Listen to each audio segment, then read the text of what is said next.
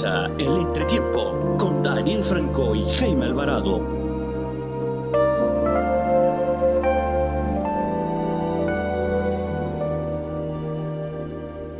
A todos los oyentes del entretiempo, un feliz día, cualquier día que este sea. Les saluda Daniel Franco y les doy la bienvenida al entretiempo, este espacio, este programa para discutir lo más relevante en el ambiente deportivo a nivel nacional e internacional Hoy desde la ciudad de Cali, realmente es una versión inédita, tengo que comenzar diciendo eso.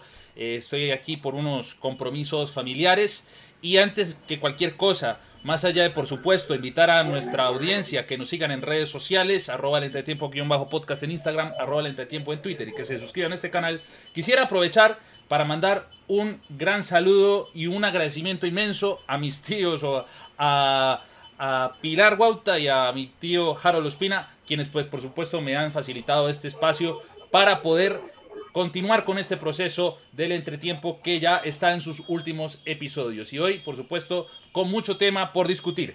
Y es un gusto nuevamente también tener de vuelta a mi compañero Jaime Alvarado. Tuviste algunos quebrantos de salud, pero afortunadamente superándolo y con toda la fuerza para también cumplir con la vocación informativa. ¿Qué tal Jaime? Te mando un abrazo desde Colombia. ¿Qué tal, Dani? Un saludo. Sí, la verdad es que la última semana no pude estar por, como tú bien comentas, problemas de salud. Pero bueno, ya estamos aquí, ya estamos fuertes, estamos listos y preparados para, para volver, para, para ya ir cerrando ¿no? lo que será este año, porque ya nos quedan pocos episodios, Dani, y estamos, ya vamos a cumplir casi los cinco meses de, tener el entretiempo. Ya increíble, ¿eh? ¿Cómo pasa el tiempo? Un proceso que comenzó eh, prácticamente en junio, en el sexto mes del año, todavía cuando ya estaba empezando la liga alemana, cuando ya estábamos probando, muchos amigos de la maestría nuestra nos colaboraron, algunos colegas profesionales también levantaron la mano para darnos el pequeño empujón y seis meses después ya estamos con los 51 suscriptores en YouTube, con una gran cantidad de gente que también nos ha escuchado por Spotify y con las recomendaciones que nos han agregado a lo largo del continente para ser más precisos, ¿por qué no? Eh, bueno, Jaime, ya para entrar en materia, eh, ya hemos mencionado detrás de micrófonos que esta semana ya eh, están definiéndose algunas cosas. Yo creo que lo más importante a nivel internacional, por supuesto, es la Champions League. Hay temas nacionales de los que vamos a mencionar al final del episodio. Hay, nivel, hay cosas regionales como los Libertadores que, por supuesto, no se nos pueden escapar. Pero la Champions League, por supuesto, es esa competencia a nivel de clubes, eh, sea en Europa, sea en América, sea en Asia, que tiene un seguimiento excepcional, espectacular. Y contra todo pronóstico, eh, se cerraron algunas cosas o se rompieron algunas brechas que para cuando inició esta temporada vigente no se veía eh, tan posible, tan real. Vamos a comenzar hablando de los equipos españoles. Hemos, a lo largo de la temporada, hemos mencionado que la decadencia del fútbol español es un hecho eh, a nivel de liga, pero a nivel de competencias internacionales siguen respondiendo.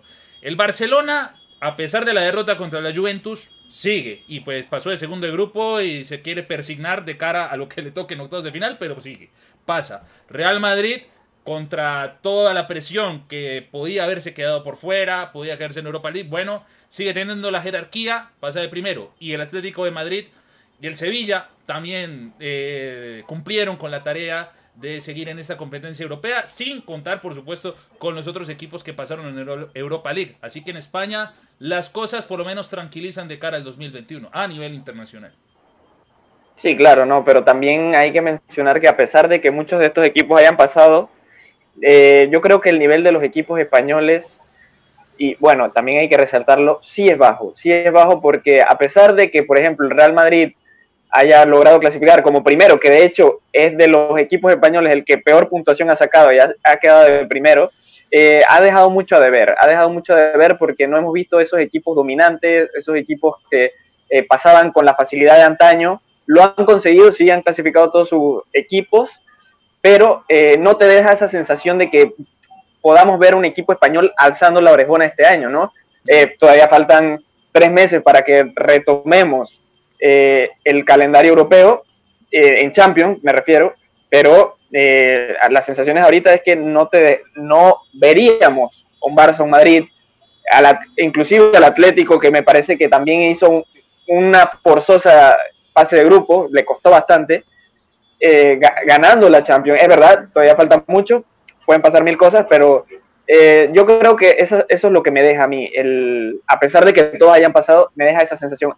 Por contraste, los equipos alemanes, que también pasaron en Champions, pasaron todos, eh, dejan otra. no pasó el Mönchengladbach, ¿eh? El Mönchengladbach se quedó en El Mönchengladbach pasó de segundo, sí. Ah, pasó de segundo. Perdón, ahí el contraste. Tienes toda la razón. Ahí el Shakhtar no cumplió la tarea. Tienes toda la razón. Oye, sí, pasaron todos.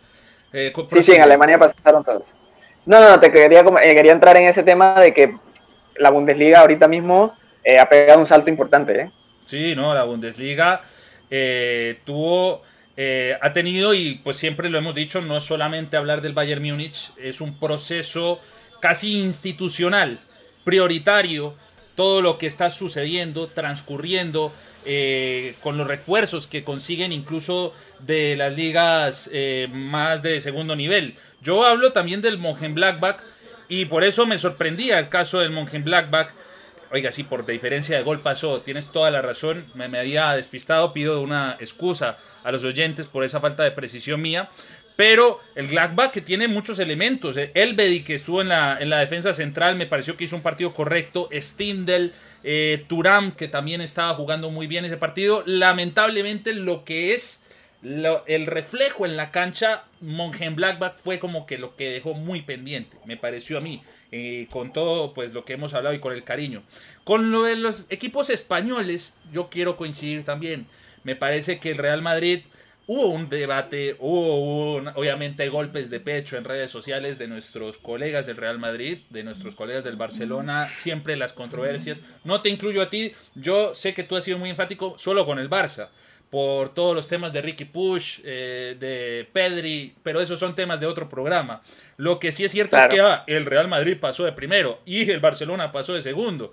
Tú estamos, y estamos diciendo, el Real Madrid pasa con 10 puntos, el Barcelona solamente con esa derrota contra el Juventus, pero pasó, pudo haber tenido un paso perfecto sí es una cuestión de contrastes continuos, esa competencia siempre acérrima ahora en este fútbol contemporáneo de estar hablando tanto de la liga española como de la liga alemana eh, y pues otra, una que otra liga. Mira, y hablemos concretamente de la Premier League, también me parece los equipos, porque Liverpool pasó de grupo, pasó primero, sin jugar tampoco una versión que ya uno diga candidatazo a ganar la Champions, pero uno nunca sabe cómo responden de octavos para adelante.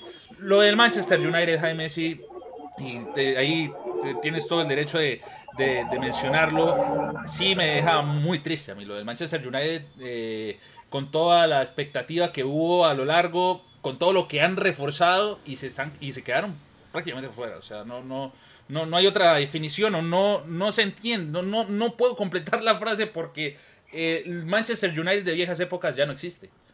Para nada. Antes de entrar, no, antes de hablar del, del, Manchester como de o de introducir un poco lo que, lo que ha pasado con el Manchester, yo quisiera hacer un pequeño inciso para hablar de Liverpool, y es que también quiero tener en cuenta que el Liverpool es un equipo que eh, quizás de, la Premier, de la, del Big Six, podemos decir, es el equipo que más lesiones ha tenido y más casos, o sea, y casos de coronavirus incluso también, y ahí los mantiene en la cima, en la Premier, como primeros de grupo en, en la Champions, así que eh, sorprendente. A mí me parece sorprendente que estando así como está, con lesiones y, casos, eh, se mantenga todavía en la cima.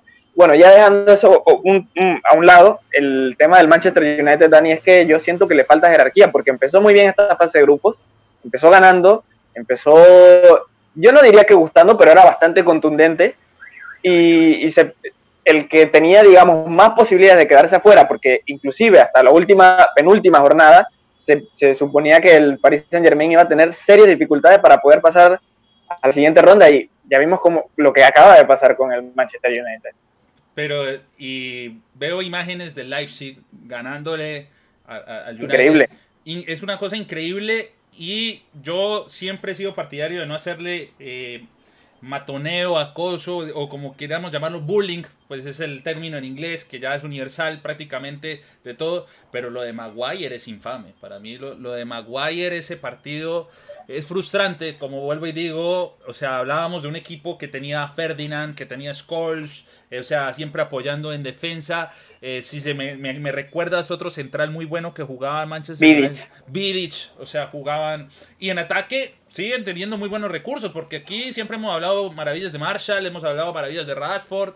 Pero como equipo, yo creo que es tan descafeinado como ese técnico que tiene. Solskjaer sí es una cosa que no ha podido reactivar, no ha podido devolverle la jerarquía a ese equipo y que es grande en Europa. No podemos hablar de... Siempre que toque hablar de historia del fútbol europeo hay que hablar del Manchester United y otra vez jugará una competencia que no está a la altura del proyecto enorme en inversión porque sigue siendo uno de los equipos que más generan y se quedan por fuera y pues aparte de todos los que se ríen de todo eso, son su rival de patio, el Manchester City, que por más también que se pueda hablar de lo que gastan, lo que invierten, siguen pasando de ronda, tal vez no con la comodidad deseada, pero mira también para hacer esa dimensión, porque los grandes proyectos siguen dando o prometiendo bastante y siguen contando con jugadores. Por un lado el Manchester City que con el equipo o con el grupo que tenía, que no era tampoco la gran cosa, le costó pero pasó.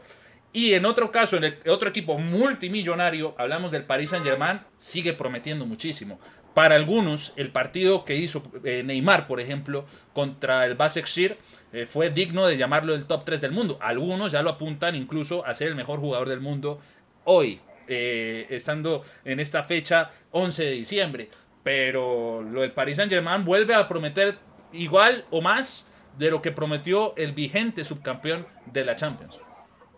Sí, no, yo creo que ya una vez te plantas en una final, eh, siempre hay que tener en cuenta estos equipos, a pesar de que lo que muchos digan y de que sea un equipo que sea armado a, base de talonario, a base de dinero, que no tenga historia, etcétera, etcétera. La historia, bueno, se construye a partir de, de ganar, de, de, llegar a finales, de pasar eliminatoria y a partir de grandes jugadores. El caso de Neymar es bastante, bastante especial, yo creo, eh, y ha, ha dado una evolución y pienso que un salto más como jugador de top clase mundial, de los tres primeros, cinco primeros, llámale como quieras.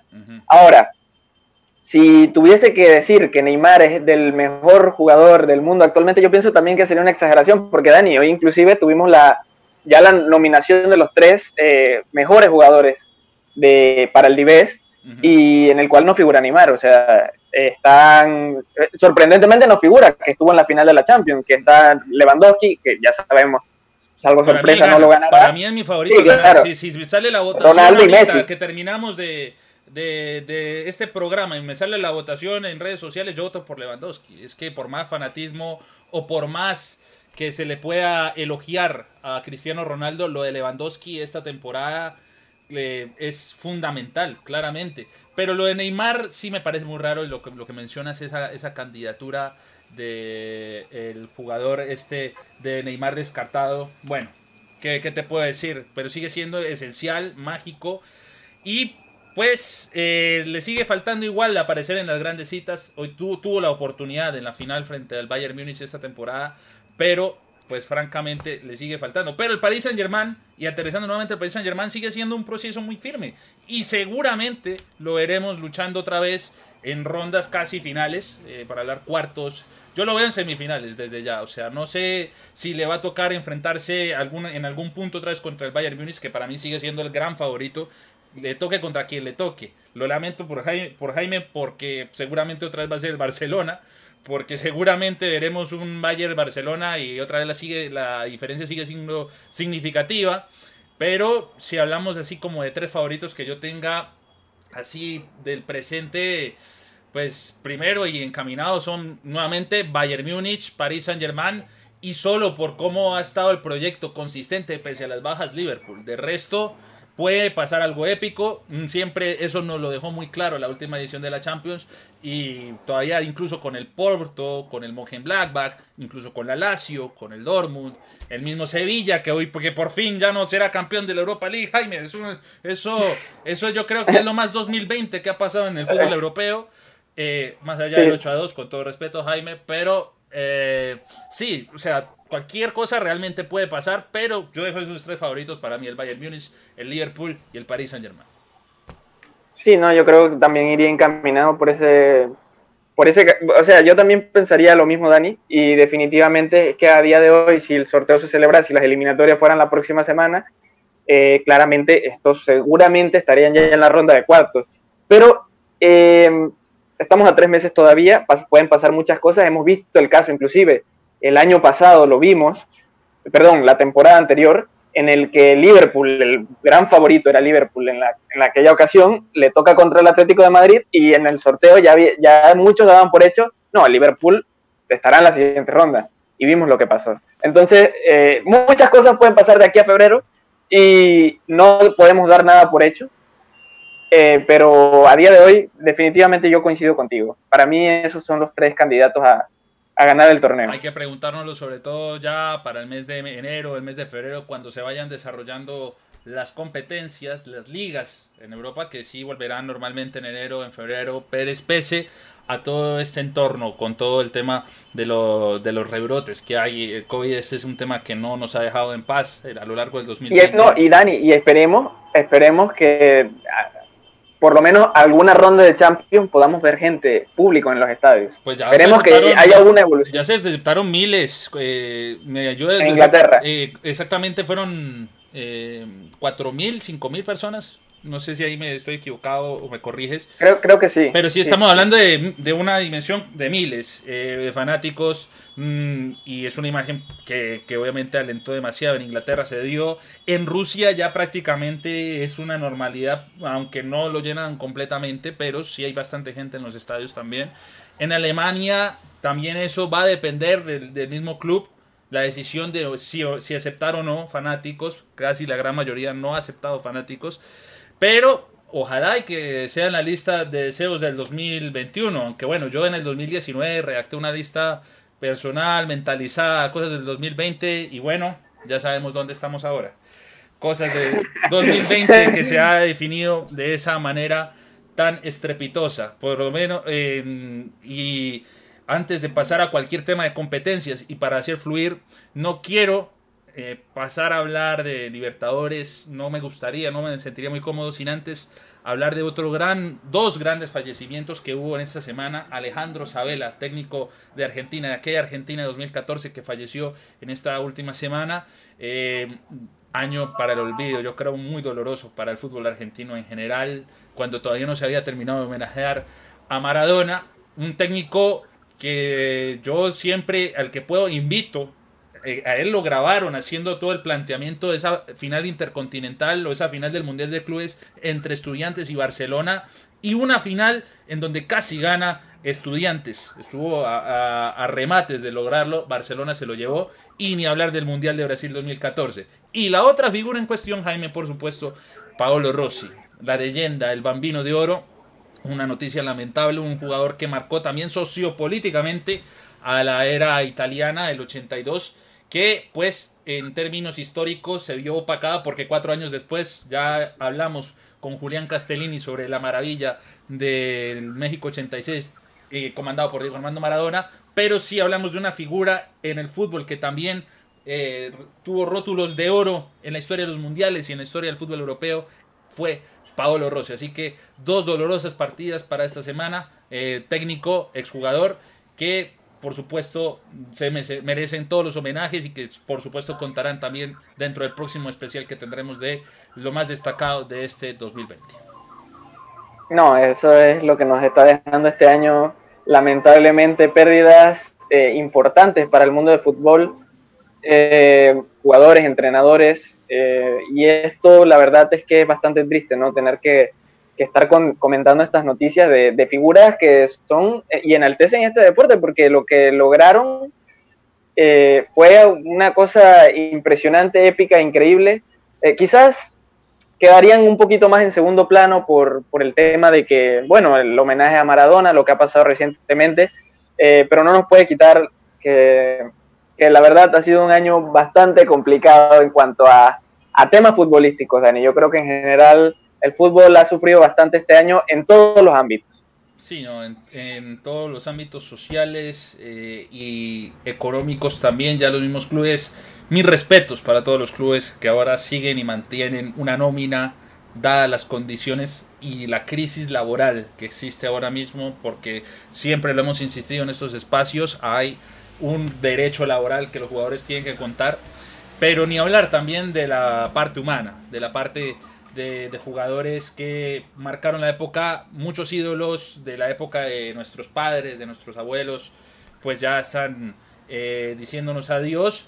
Y pues estamos aquí también para rescatar esa memoria histórica. Por lo de Paolo Rossi, eh, yo te digo, pues yo tengo 26 años, yo no, no, ni nací, pero el solo hecho de recordar ese Mundial del 82 es una, una cosa muy fantástica, un equipo que revolucionó eh, la historia del fútbol, incluso a nivel táctico, Versot también, que en paz descanse, y solamente para materia de, del dato, de comentario también, pues Paolo Rossi es la segunda, es el segundo jugador de este plantel del 82 que fallece tras Shirea también de ese mundial del 82. Bueno, Jaime, ya para ir rematando con el programa, ya para ir eh, cerrando con otras competencias, mencionar que en la Libertadores se dieron resultados bastante eh, interesantes, para también decir prometedores de cara a los partidos eh, de vuelta, aunque también hay que decir que hay un equipo que no ha jugado su partido de día, que fue Boca Juniors, que por fin cumplió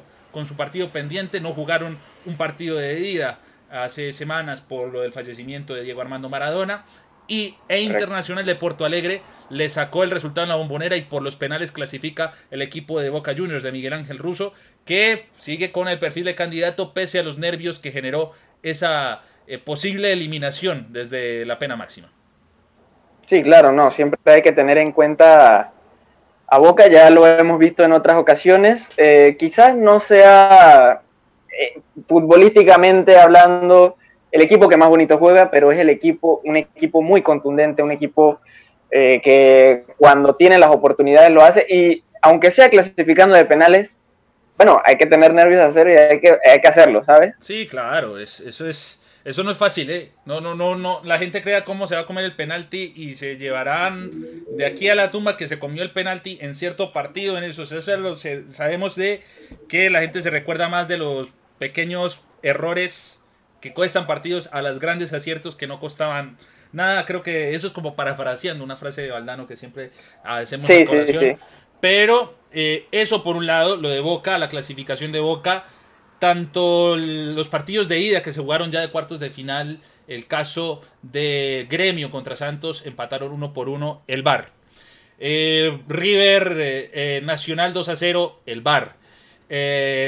O sea, ya, ves para dónde va el comentario, ¿no, Jaime? Y es que pese a que en la cancha se dieron cosas muy buenas, palpitantes, emocionantes, cargadas de bastante emoción, porque los partidos fueron muy parejos todos. Me parece que aunque River haya ganado 2 a 0, eh, fue una clasificación bien apretada para, o sea, sino que con las polémicas que te estoy diciendo.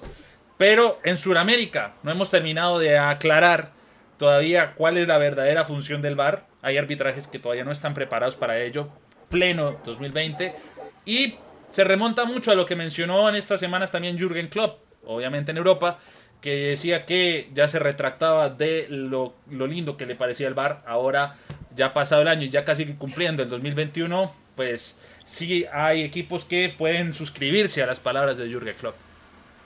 Sí, no, bueno, es que si las ligas europeas tienen problemas con el VAR y ya lo han implementado hace mucho tiempo, eh, competiciones que recientemente lo están implementando, evidentemente que se van a ver afectadas. Yo creo que al final, Dani, es un tema de, y lo hemos comentado ya muchas veces, es un tema de, de dejar las cosas claras, porque una cosa que nunca se ha visto bien en el VAR es que no, tiene, no te da esa sensación de que, de que hay un acierto, ¿sabes? El VAR está para corregir, el VAR está para mejorar, el pero al final son aciertos o errores humanos. Las personas que manejan el VAR son personas.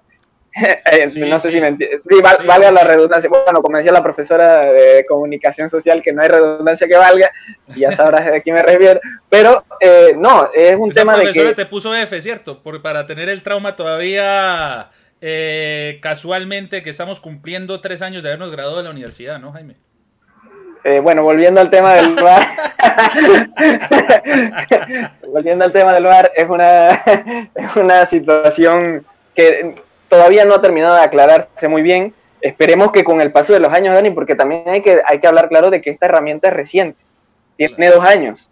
Vamos a ver si con el paso de los años va mejorando, pero sí la verdad es que deja mucho a deber y al final termina resolviendo partidos, pero de una manera que uno queda como con una mala sensación. Como bien comentas en las eliminatorias que has comentado hace poco. No, y que ya prácticamente eh, ningún árbitro, como en, los, en la época del inicio de los años 2000, que todavía había un buen par de árbitros que tenían el índice de respeto casi hasta el techo. Eh, y hoy realmente hoy no hay casi garantías con ningún árbitro y eso sí me parece algo eh, preocupante, aunque yo podría rescatar el nombre siempre rescato el nombre de Pitana, para mí siempre ha sido uno de los mejores árbitros en cuestión de autoridad, en cuestión de reglamento, no se lleva mucha polémica, pero la dimensión de Sudamérica, una polémica en Europa, es el tiempo, lo que se consume, los 5, 6, 7 minutos que se dan eh, son una cosa de locos, una cosa que a tiempo de televisión, de televisión desespera. Y rescato nuevamente la palabra, como siempre hablo de la Libertadores, folclórica, competición latinoamericana que siempre lleva la polémica, cada vez que se acaba el partido hay comentarios de, de todo tipo, casi que con mayor grado de intolerancia que cuando hay un error en favor del Real Madrid o del Barcelona, pero pues eso es lo que nos toca por haber nacido en Latinoamérica.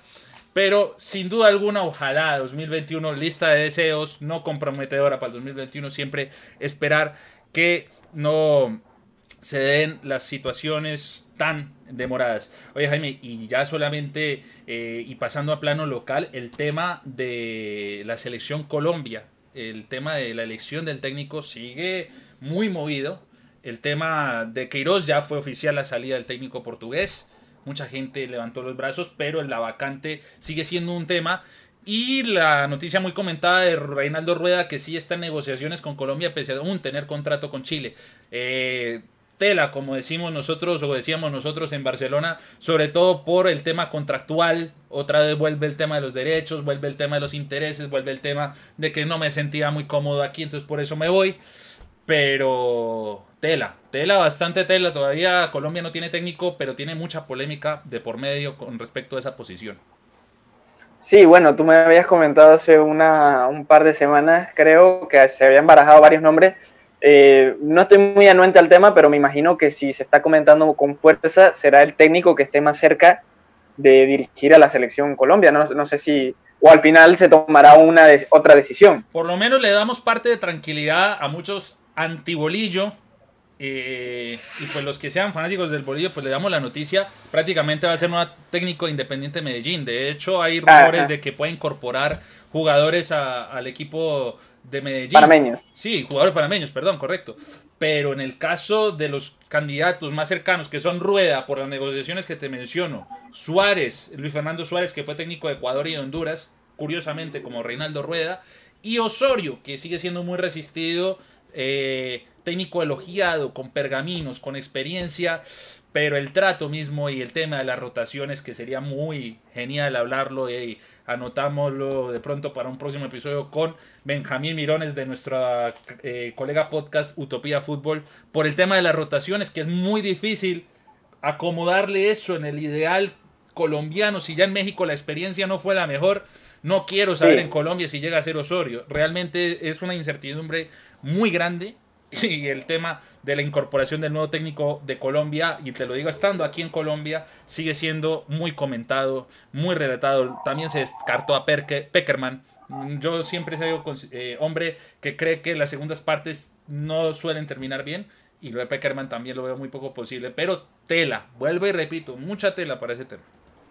Sí, sí, bueno, a ver si salen rápido de la polémica. Yo creo que lo más rápido para recortar de raíz cualquier polémica es actuar y lo que debería hacer ahora mismo la Federación Colombiana es contratar rápidamente al entrenador que consideren ellos que puede eh, mejorar a la selección, porque la verdad es que fácil de mejorar ahorita mismo puede ser. Pues sí, pero tienen que limpiar mucho la casa y que con todo el tema de, del escándalo de renta, de boletería, con tela, Jaime, tela, eso no, no, es tan, no es tan fácil ahí que puedan resolver eso realmente, francamente, bueno.